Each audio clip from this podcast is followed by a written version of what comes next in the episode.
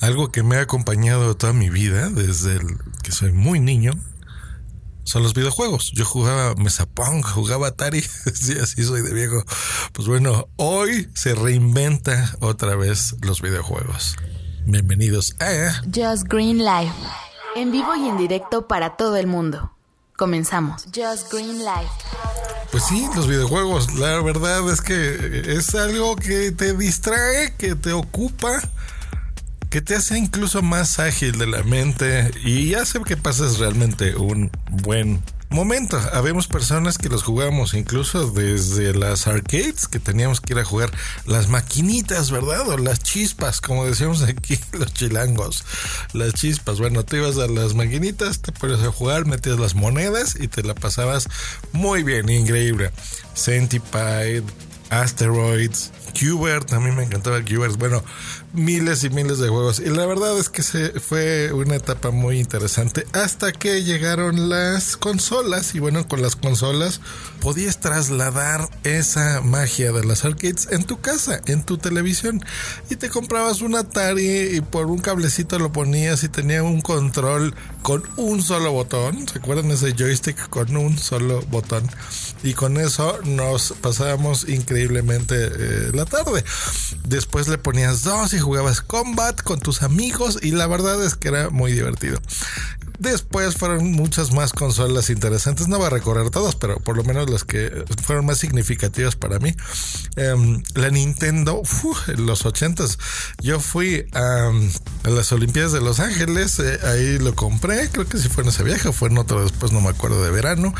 Eh, después estuvimos con el Super Nintendo. Gran consola, ya, ya mucho más grandecillo, en secundaria, disfrutándola mucho.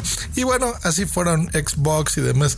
Ahí más o menos en esas épocas me quedé y después ya no lo usé tanto. El, eh, a pesar que después compré el 360 y demás, eh, de repente como que me empecé a ser adulto y ya se me hacían muchos botones y ya como que no me gustó mucho. Hasta hace poco que otra vez estoy retomando este mismo año le, regalé a Boomsy una Nintendo Switch y no saben lo embobado que me tiene estar jugando Zelda Breath of the Wild. Un juego maravilloso, maravilloso. Me encanta. Bueno, es precioso visualmente. Yo, creo que le voy a dedicar eh, a lo mejor no solo un episodio, sino puede que hasta un podcast eh, con distintos episodios. Así de precioso y de imponente es ese juego. Pues bueno, hoy eh, nuestros amigos de Google lo que hicieron fue sacar una nueva plataforma de juegos que se llama Stadia. Se escribe Stadia. Stadia lo que es básicamente es elimina las consolas, justo lo que les acabo de decir, la caja y te conecta directamente al juego. ¿Cómo? Con internet y si necesitas un input, se necesitas un control. Entonces, hay un control de Google que se parece muchísimo es casi idéntico al del Xbox One, el One S, igualita, así blanco, solo le agregaron un par de botones más pero ese control lo conectas no a ninguna caja, sino a internet. Ahí es donde está el truco. ¿Cómo diablos es eso? Bueno, Netflix, o sea, ¿para qué nos hacemos tontos? Yo igual, ustedes es la misma analogía que acabo de utilizar al principio de este podcast. Nosotros comprábamos películas VHS, beta, en, DVD, ¿no? Todas estas las ponemos, los Blu-ray físicamente, las poníamos en un aparato y las veías, ese aparato lo conectabas a tu tele, le ponías un control remoto y veías una película. Ahora no, ahora incluso es una aplicación, una app que tú la descargas o incluso ya viene preinstalada en las Smart TVs, por ejemplo. Y ahí eh, te pones a, ver tus películas por stream, por internet, hecho, y, ya no tienen lag. Ahora nuestro internet va muy rápido y funciona muy bien, entonces no tienes estos cortes ni estas micropausas. Pues lo mismo, muchachos, un control. Ahora, no necesitas un TV Box, por ejemplo, aunque con que tengas internet y puedes correr Chrome, o sea, el navegador, tendrías acceso a esto. Puede ser en tu tablet, puede ser en tu teléfono, puede ser en tu iPhone, puede ser en tu Android, por supuesto, eh, o en tu navegador, en tu Mac, en tu PC, en la que tú armaste. Y eh, esa conexión eh, a internet hace que, te, que, que puedas estar disfrutando el juego. Ahora, lo interesante es que este control lo vas a conectar por Wi-Fi, como si fuese tu teléfono. O sea, no, no es por Bluetooth a tu computadora, no. Es Wi-Fi, o sea, directamente Internet. Y gracias a la tecnología de Google, que está apostando fuertísimo a, toda esta tecnología, pues bueno, puedes jugar juegos, por ejemplo, como Assassin's Creed, que ese es el videojuego así que, se dedicaron a, poner, ¿no? Por aquí.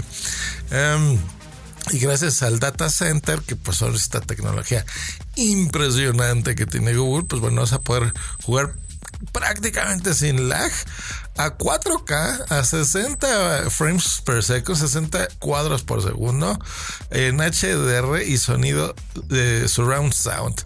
¿Cómo ves? Y en un futuro o sea, en un año, dos años, soportará 8K. O sea, a esos niveles está.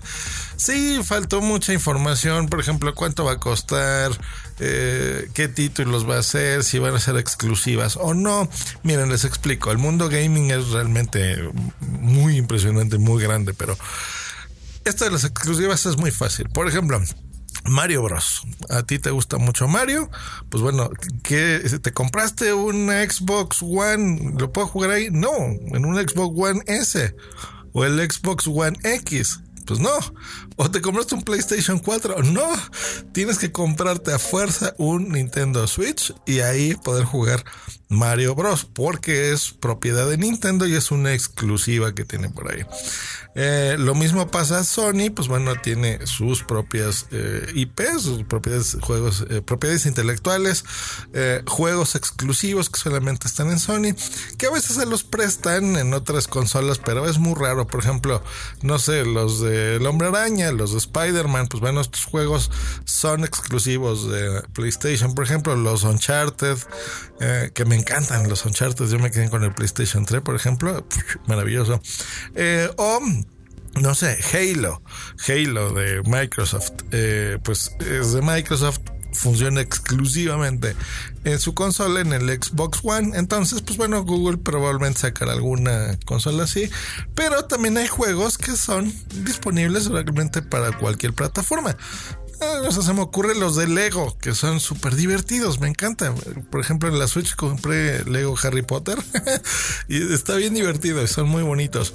Em, bueno, estos de Lego, pues sí, los encuentras en PlayStation, los encuentras en Xbox. Seguramente los encontrarás en esta nueva ya plataforma de streaming eh, llamada Stadia. En fin, em, es el futuro, ¿no? Pues bueno, es lo que ya está. Se lanza este 2019, viene en Estados Unidos, América, Canadá, Reino Unido y casi toda Europa va a estar disponible. Por ahí hay una forma ya de registrarte.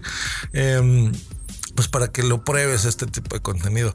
La gente muy enojada porque, bueno, técnicamente algunos, no sé, por ejemplo, México, curiosamente, estamos más avanzados que Estados Unidos en la cobertura de fibra óptica, eh, que sigue creciendo y sigue creciendo. Obviamente todavía no está en todo el país.